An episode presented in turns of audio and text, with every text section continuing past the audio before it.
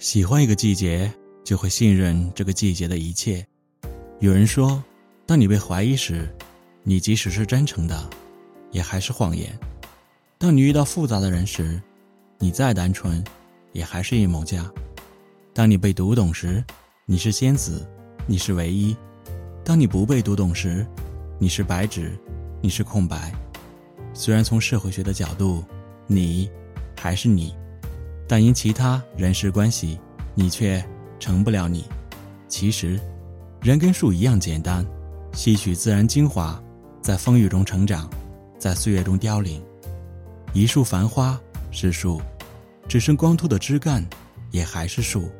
与之同理，因怀疑而成谎言的是你，因信任而显真诚的还是你。把闲言碎语当成落叶的风景。把怀疑误解当成北风一阵，把忧愁烦恼当成过眼云烟，即使阴天，也会有好多亮丽的色彩。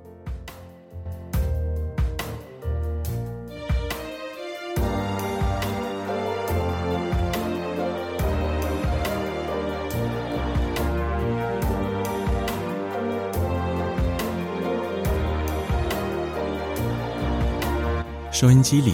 不知何时，已经换成朗诵节目。一曲《我想和你虚度时光》，引起我的兴趣，似乎敲响了最柔软的神经。我想和你虚度时光，比如低头看鱼，比如把茶杯留在桌子上，离开，浪费他们好看的阴影。我还想，连落日一起浪费，比如散步。一直消磨到星光满天，我还要浪费风起的时候，坐在走廊发呆，直到你眼中乌云全部被吹到窗外。我已经虚度了世界，它经过我，疲倦，又像从未被爱过。但是明天，我还要这样虚度。满目的花草，生活应该像他们一样美好。一样无意义，像被虚度的电影，那些绝望的爱和赴死，为我们带来短暂的沉默。我想和你互相浪费，一起虚度短的沉默，长的无意义，一起消磨精致而苍老的宇宙。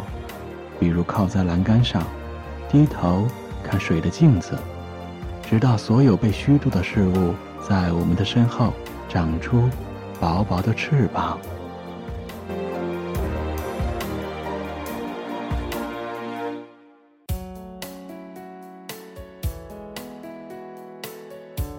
人的一生应该是这样度过的：当他回首往事的时候，他不因虚度年华而悔恨，也不因碌碌无为而羞耻。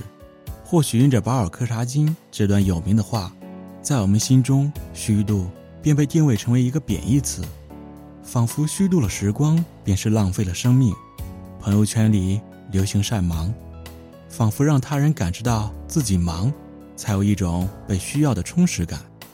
白岩松老师曾说过：“当每一个人都在拉扯你，要去做很多他们认为有用的事情的时候，你已经没有时间活着了。”什么是有用？如果你在读诗，而他在背单词；如果你在数星星。而他在做表格。如果你低头看鱼，如果你在走廊发呆，大概会有很多人说你在虚度时光，做些没有用的事情。而诗人却毫不直言地宣告：“我想要虚度时光。”我也曾忙了许久，与朋友约会推在几周之后。一天，朋友带我去会一位古琴老师。我并非要学古琴，只是去听。音乐如此神奇，仿佛让我多日的烦躁都褪去，静下心来。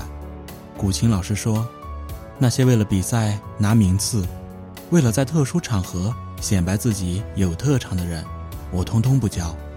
学琴有什么用？就是为了让你在奔波的生活里发现还有幸福。